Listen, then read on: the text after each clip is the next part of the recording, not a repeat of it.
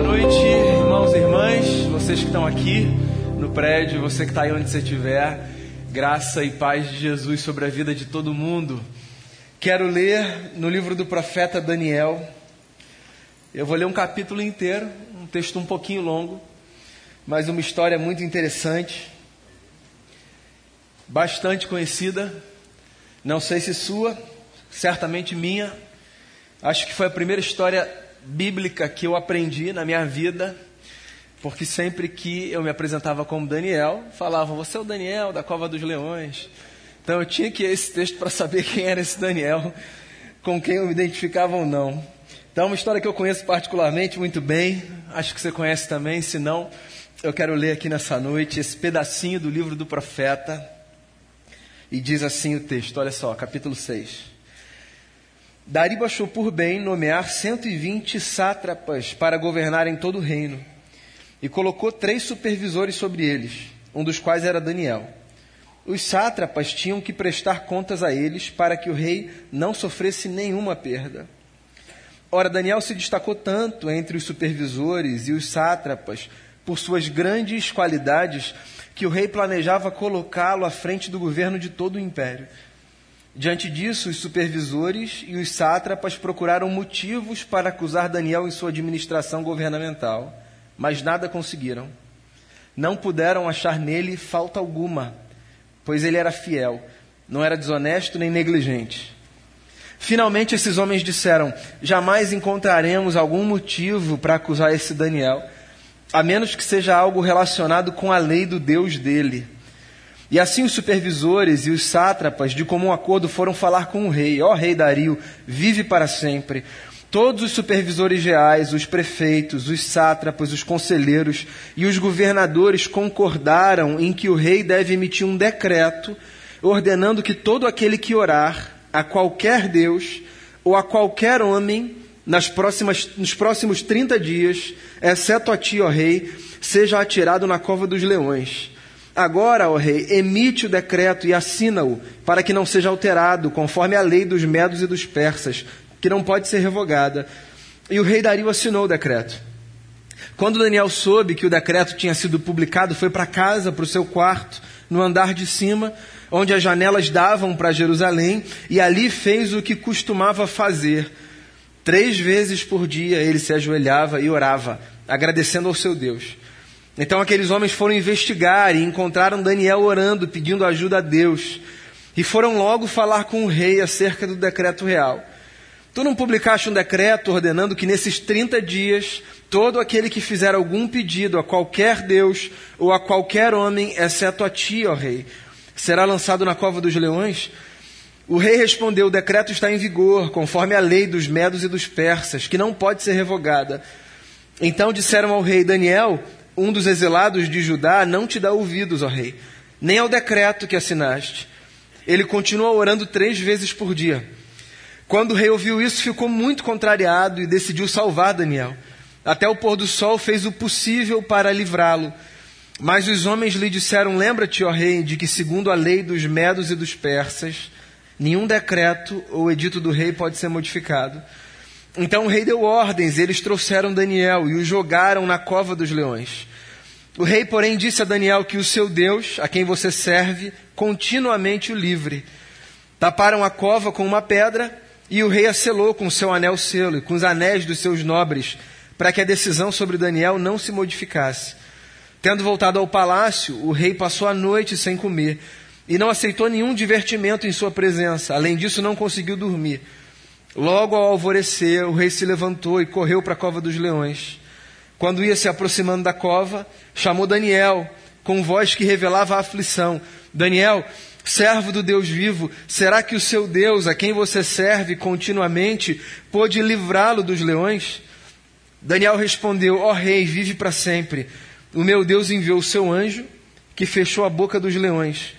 Eles não me fizeram mal algum, pois fui considerado inocente à vista de Deus. Também contra ti não cometi mal nenhum, ó rei.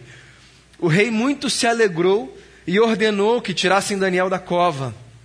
Quando tiraram da cova, viram que não havia nele nenhum ferimento, pois ele tinha confiado no seu Deus. E por ordem do rei, os homens que tinham acusado Daniel foram atirados na cova dos leões, junto com as suas mulheres e os seus filhos. E antes de chegarem ao fundo, os leões os atacaram e despedaçaram todos os seus ossos. Então o rei Dario escreveu aos homens de todas as nações, povos e línguas de toda a terra: paz e prosperidade. Estou editando um decreto para que em todos os domínios do império os homens temam e reverenciem o Deus de Daniel pois ele é o Deus vivo e permanece para sempre. O seu reino não será destruído, o seu domínio jamais acabará. Ele livra e salva, faz sinais e maravilhas nos céus e na terra. Ele livrou Daniel do poder dos leões. Assim Daniel prosperou durante os reinados de Dario e de Ciro, o persa. Daniel na cova dos leões. A história de um homem que surpreendentemente viu a sua vida poupada numa situação inimaginável, como demonstração de que o seu Deus cuidava da sua história. A gente pode fazer muitas pontes com a história do Daniel. Na verdade, com qualquer história da Bíblia, esses textos sagrados, há muitas pontes que a gente pode fazer. Eu costumo dizer isso sempre. Os textos da Bíblia, em alguma medida, são os textos da nossa história. Não que nós passaremos ipsis literis pelas mesmas situações, ou que nós enfrentaremos exatamente os mesmos dilemas. Não, eu espero inclusive que não. Mas esses textos sempre funcionam como representações de situações pelas quais eu e você podemos passar. No nosso dia a dia, no nosso trabalho, nas nossas lutas familiares, nessas lutas que nos assaltam por aí, os dilemas internos ou externos. Aqui tem uma história muito interessante, antiga, é verdade, mas muito atual. A história de um homem que foi tentado, que foi provocado, que foi acusado, mas que foi poupado. Na vida é assim. Todo mundo já passou por esse lugar de ser tentado, de ser provocado, de ser acusado e de ser também preservado. A história de Daniel é uma história muito bonita, porque é a história de um homem cheio de integridade. Existem muitas coisas que a gente pode desejar na vida, há muitas coisas atrás das quais a gente deve correr. Você tem as suas, eu tenho as minhas, as suas ambições, os seus desejos, os seus projetos. Há coisas que são muito particulares, há desejos que são meus e não necessariamente seus, e vice-versa. Mas eu acho que algumas ambições devem ser ambições de todos. A ambição de sermos pessoas íntegras, por exemplo, deve ser uma ambição de todos.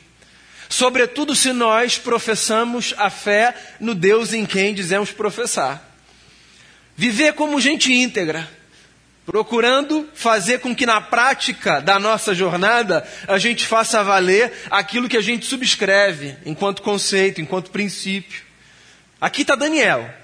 E Daniel foi um profeta que viveu fora da sua terra num período muito difícil para a história do povo de Israel. O período do cativeiro babilônico. A terra foi invadida, o povo foi dispersado, alguns ficaram ali, outros foram levados para o exílio. O povo e os seus líderes. E Daniel foi um desses líderes que foi parar no exílio, na Babilônia. E no exílio, na Babilônia, Daniel fez uma trajetória tão bonita e tão inspiradora que ele foi convocado pelos líderes desse outro povo para servir na alta cúpula de todo aquele império. Ele vivia com uma integridade tal e gozava de uma confiança tamanha que ele foi posto num lugar de ascendência, inclusive sobre os homens daquela própria terra. De modo que, como não é incomum, o seu sucesso, a sua fama, a sua trajetória começou a despertar uma série de inquietações naqueles que viam Daniel crescer. De modo que aqueles que também estavam ali, sabe, nesse lugar das estruturas de poder, se reuniram para bolar um plano para que pudessem botar um fim a essa trajetória ascendente de Daniel. Eles queriam encontrar no Daniel algum motivo pelo qual pudessem acusá-lo para que ele deixasse de ser esse camarada que galgava postos e que ganhava destaque. A integridade do Daniel o colocou naquele lugar. Às vezes a gente acha que não, mas a nossa integridade leva a gente longe. Talvez não nos lugares que a gente desejaria estar. Talvez não na realização de alguns dos sonhos que a gente guarda no coração, mas você pode acreditar nisso, a integridade de vida vai fazer com que você chegue longe. Às vezes a gente tem a sensação que o mundo é dos espertos, dos malandros. Eu sou de outra escola. Eu acho que o mundo é de gente íntegra. Eu acredito muito nisso. Que a integridade faz a gente dormir em paz, deitar a cabeça no travesseiro e descansar, olhar para a nossa trajetória e, mesmo com toda a nossa imperfeição, dizer: Eu fiz o que eu acredito. Eu estou procurando estreitar o caminho entre os meus princípios e os meus pés. O Daniel era esse cara, ele estava voando. E aí esses outros homens se reuniram e disseram: a gente precisa parar esse camarada, porque ele cresce, a gente fica. E o texto é interessante porque o texto diz que esses homens resolveram mexer na fé do Daniel, porque na ética profissional do Daniel eles não conseguiram encontrar nada que depusesse contra ele. Olha só que coisa bonita, né? Que inspiração. Você pensar que você trabalha de uma tal maneira que ninguém tem nada o que dizer contra você. Veja bem, não é aqui fingir que nós somos pessoas perfeitas e não erramos. Não tem a ver com isso. Tem a ver com se comprometer com um estilo de vida, tamanho, que considera tudo aquilo que a gente faz, onde quer que a gente esteja, como algo que deve ser feito para honrar a Deus a partir dos valores que a gente carrega no coração. Tem um chavão evangélico que caiu no lugar comum. E tudo aquilo que cai no lugar comum corre o risco de ser esvaziado da sua beleza. E eu falo do chavão glória a Deus. Então o camarada faz alguma coisa, ele diz glória a Deus. É para a glória do Senhor. E essa fala é uma fala que em si é muito bonita, mas parece que caiu num lugar assim de não significar absolutamente nada. Mas ela tem um significado original, muito interessante, diga-se de passagem. Ela tem a ver com essa lembrança que a gente tem de que aquilo que a gente faz se presta para isso, para revelar a beleza do nosso Criador. E eu acho que viver com integridade é conseguir dar glória a Deus com a vida e não com os lábios, sabe? Eu acho que essa expressão foi esvaziada porque ela veio parar só nos nossos lábios. Mas a gente glorifica a Deus com a nossa vida, mais do que com os nossos lábios. O Daniel estava lá, com a integridade da sua vida, glorificando a Deus, trabalhando, dando o seu melhor e galgando os lugares que ele galgava. E ninguém tinha nada para falar contra ele. De modo que os camaradas que se levantaram contra o Daniel disseram assim: vamos fazer alguma coisa que dê para a gente pegar esse cara pela fé. E é uma sujeira, né? Porque mexer nesse lugar da fé é adentrar um espaço muito sagrado das pessoas. É por isso que eu tenho todas as ressalvas, digo aqui a vocês, e não é nenhuma novidade. Quando a gente vai falar da fé alheia, é por isso que eu tenho todas as ressalvas quando a gente vai se expressar sobre o credo de outras pessoas. Porque por mais que não seja o nosso, ele é o credo das outras pessoas. E ele ocupa no imaginário das outras pessoas e no coração das outras pessoas o mesmo lugar sagrado que o nosso ocupa no nosso imaginário e no nosso coração. Adentrar esse espaço da fé e usar a fé para espizinhar um outro, para organizar uma espécie de armadilha, é muito sujo, é muito baixo. Foi o que eles fizeram com o Daniel. Eles eram líderes daquele império e eles se reuniram e pensaram o seguinte: e se a gente provocar o rei? E disser ao rei que, para a honra do rei, a figura mais alta desse império, num curso de 30 dias, ninguém que vive nos limites desse grande império poderá fazer nenhuma oração a nenhum homem ou a nenhum Deus que não seja ao nosso rei. Vamos sugerir isso a ele, sem dizer qual é o propósito desse decreto. Vamos só dizer que a gente acha que vai ser bom para o nosso império, que no curso de 30 dias, todas as pessoas que quiserem alguma coisa vão pedir ao rei. Não vão pedir a outro homem e não vão pedir a nenhum outro Deus. Se a gente fizer isso, é o que os camaradas estão pensando aqui. Aí a gente pega o Daniel. E pega mesmo. Porque mexer na fé, pedir para o outro negociar a fé, tentar sabotar o outro, fazendo com que o outro abra a mão da sua fé, Se esse outro tem plena convicção daquilo no qual ele acredita, é difícil, né? Pois então, decreto emitido, anel do rei selando, período em vigência aberto. 30 dias. Ninguém pode fazer oração. Vai lá o Daniel para sua casa.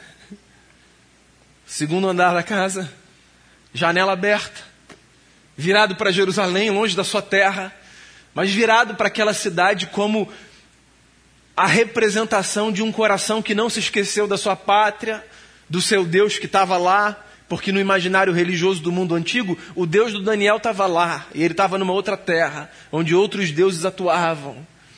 Está lá ele, dobrando os seus joelhos e fazendo a sua oração ao seu Deus.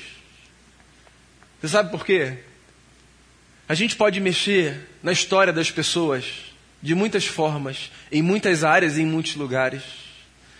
Mas tem um lugar na história das pessoas que ninguém consegue acessar o coração das pessoas. Você pode proibir as pessoas de muitas coisas.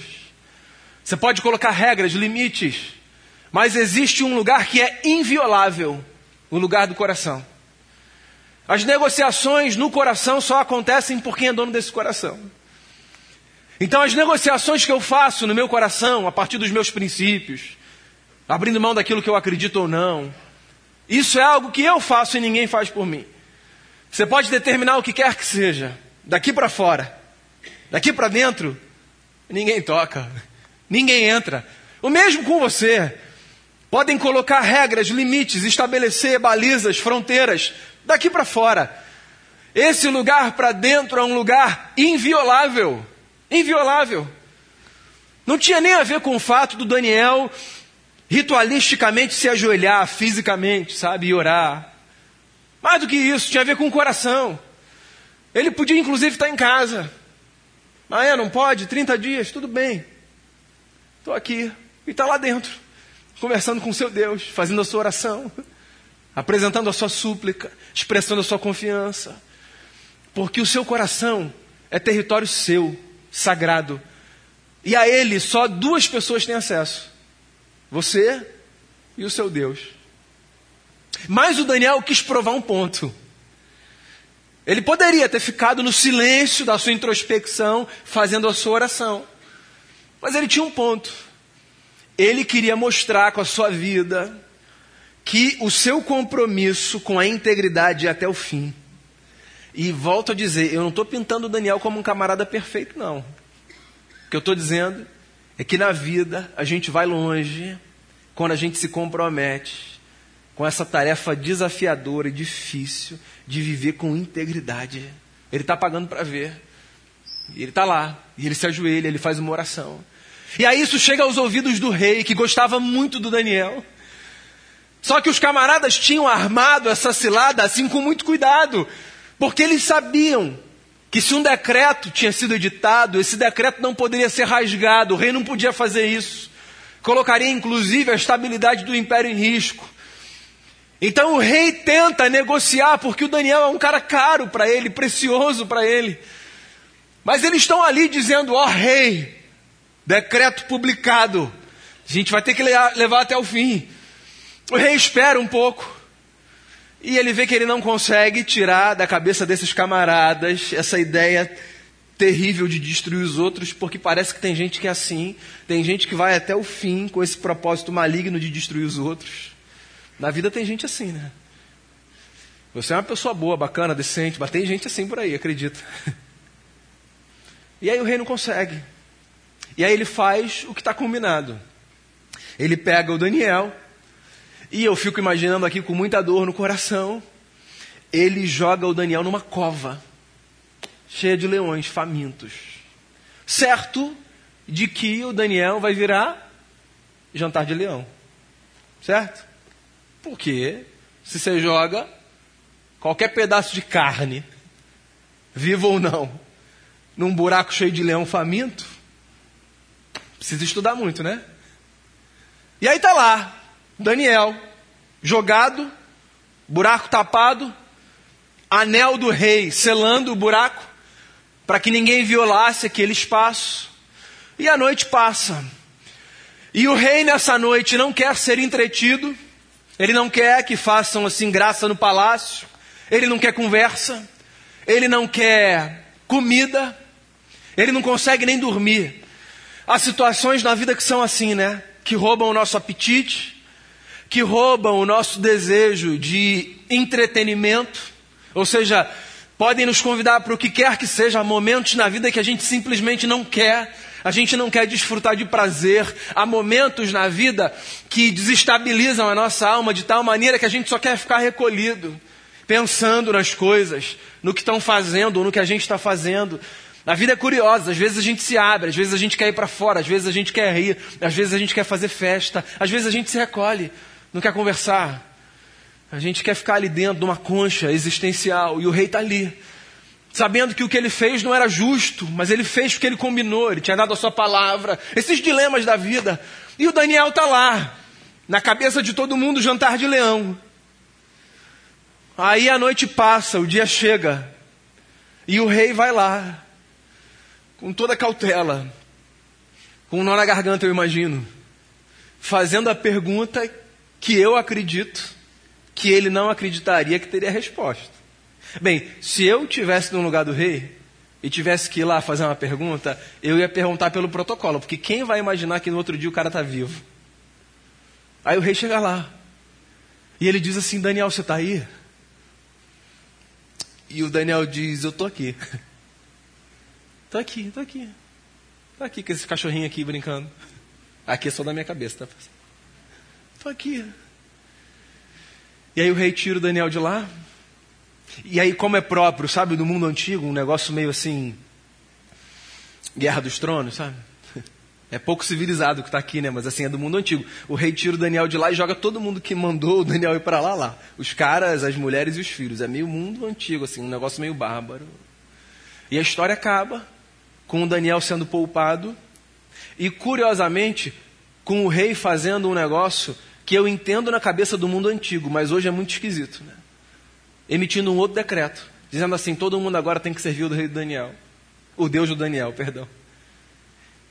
Que lendo com as lentes modernas eu fico pensando, não entendeu nada, né? Porque assim como teve um primeiro decreto proibindo as pessoas de fazer oração a quem quer que fosse, agora tem um outro demandando que todo mundo sirva aquele Deus. Mas só que esse lugar do coração é um lugar que ninguém tem acesso. Ninguém pode decretar quem os outros vão servir ou deixar de servir. A história acaba assim. Mas as lições, as lições são muito preciosas. São para mim e para você. Então vamos lá. Deixa eu passar por elas bem rapidinho. Primeiro, integridade. Guarda essa palavra. Eu sei que você a conhece muito bem. Eu sei inclusive que você a busca. Eu também. Mas assuma um compromisso todos os dias de viver com integridade. Persiga a integridade como uma das suas maiores ambições. Tem muita coisa que você deseja. Tem muita coisa atrás da qual você vai. Eu também. Há muitas coisas que nos movimentam. Que dentre essas muitas coisas que nos movimentem, uma delas seja talvez uma das principais, sermos pessoas íntegras. O mundo carece disso, de gente íntegra. Há uma beleza própria da integridade. A gente vai impactar cada vez mais os lugares onde a gente estiver, quanto mais íntegros nós formos. Pensa assim, ó, eu quero trabalhar de tal forma que quando forem falar de mim, vão falar da mesma forma que falaram do Daniel. Não tem nada para dizer contra essa pessoa. Trabalha bem, respeita os outros, é educado, é gentil. Está lá, se empenhando, se dedicando. Integridade. Com Daniel a gente aprende isso. Nós podemos ser pessoas íntegras, que é muito diferente de sermos pessoas perfeitas.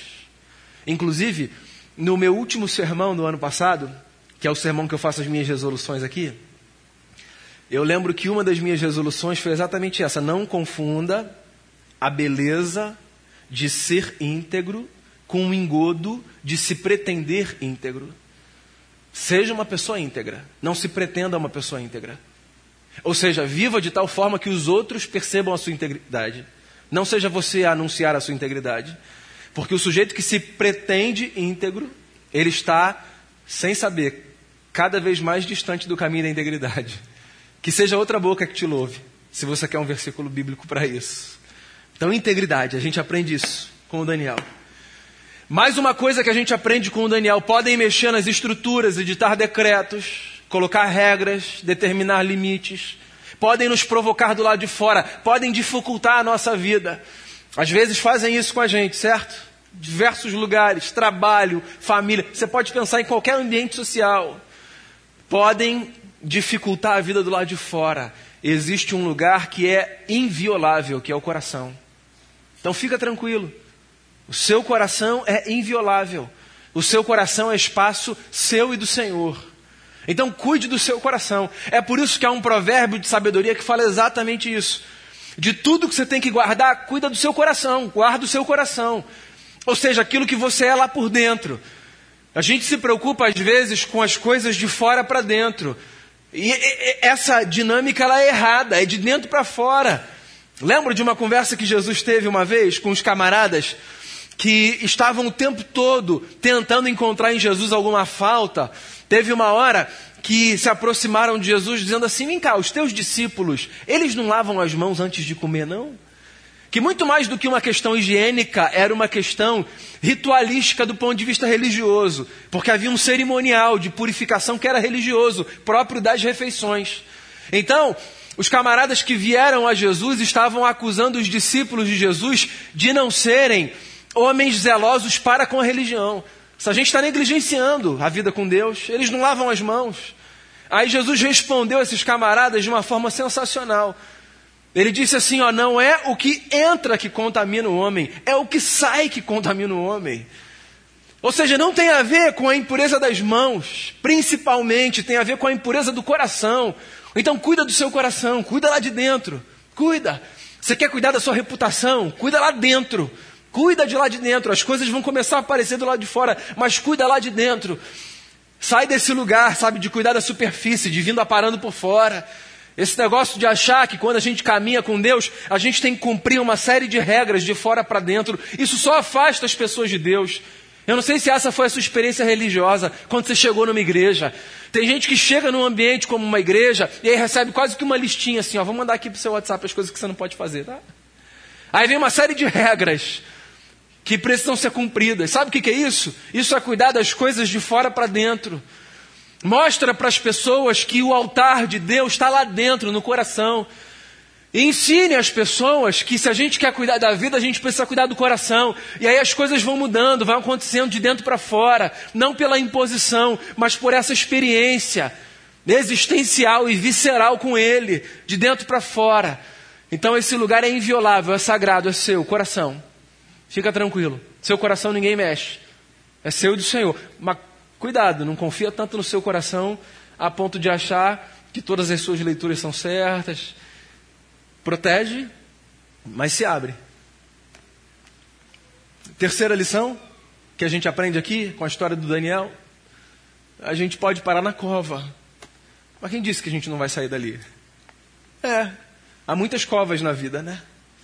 Há muitas covas de leões na vida. Há muitos lugares para onde a gente vai, acerca dos quais outros dizem assim: Ih, não sai mais não. Há lugares para onde a gente vai na vida dizendo: Acho que eu não saio dessa não. E a gente vai. E a gente está lá. E os leões estão ali. Você acha mesmo, sem romantizar a leitura do texto, você acha que o Daniel ficou ali, agachadinho, falando: Ô leãozinho, vem cá, vamos fazer um carinho? Você acha que o Daniel brincava com os leões como eu brinco com o Xavier, que é o meu York desse tamanho assim, ó? Daniel era homem, gente. Não era super-homem, não. Ele estava ali, cercado de leões. E não é aquele do Jardim Zoológico de Buenos Aires, não. Sabe que está ali, adormecido? Não. É leão. De verdade, faminto. E eu imagino Daniel com medo. Eu imagino Daniel angustiado. Eu imagino Daniel, por que não desesperado? Condições próprias da humanidade, tá? Não está no texto, não. Mas o Daniel era homem. Ou você fica tranquilo na cova, ou você não tem medo na sua cova. Ah, e quando você vai para sua cova, você não tem medo. Pô, domingo que vem eu vou te dar um microfone para você dar um testemunho aqui. Porque eu, quando vou para minha, eu tenho medo, eu converso com Deus, eu, eu choro, eu me desespero, eu falo, Senhor, por quê? Senhor, de novo, Senhor, e agora? Como é que vai ser? Mas Ele está ali, está do lado. O texto diz que tinha um anjo ali. Eu gosto muito dessa ideia do anjo. Sempre tem um anjo que a gente vê, porque às vezes o anjo está assim, ó. Já falei sobre isso, né? Carne e osso. Ou que a gente não vê. Como diz o Salmo, aos seus anjos dará ordens a teu respeito para que te guardem. Não é isso que diz o Salmo?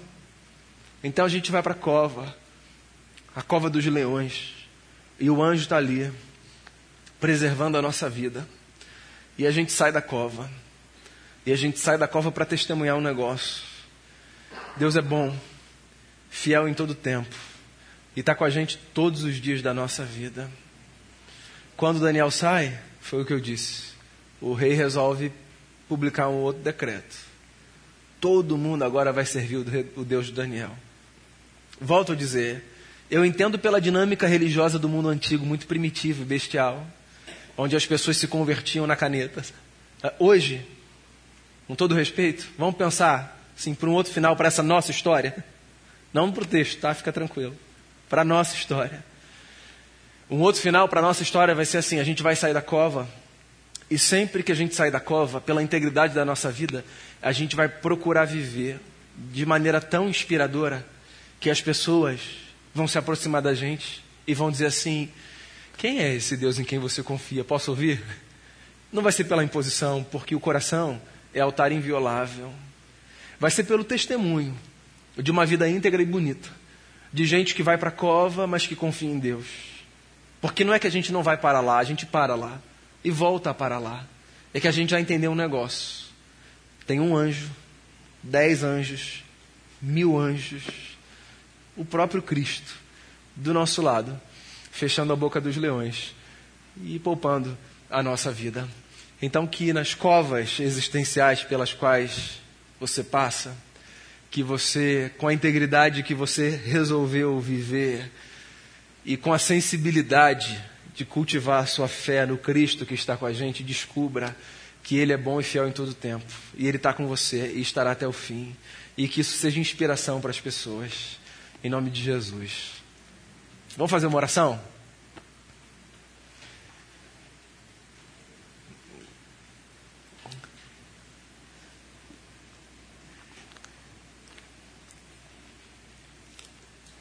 Qual é a oração que você pode fazer aí no seu lugar?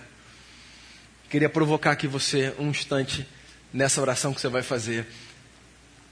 Qual é a cova do momento? Qual é a cova? Quais são os leões? Então, por que, que você não faz uma oração? E diz assim: Ó Senhor, estou nessa cova, mas eu confio que o Senhor está comigo. Faz essa oração hoje. Tem uma semana começando. E talvez o lugar para onde você vá na segunda seja uma cova. Mas por que você não faz essa oração nesse culto? Senhor, vai comigo nesse lugar. Talvez a cova seja em potencial esse lugar para onde você vai, ou de onde você pode ser poupado, sabe, no envio, caso você ceda a sua integridade. Do tipo, é só negar, é só deixar para lá, é só fazer de qualquer jeito e a gente poupa. Não, vai, vai com a sua integridade por onde você for e confia que Deus está com você. Enfim, faça uma oração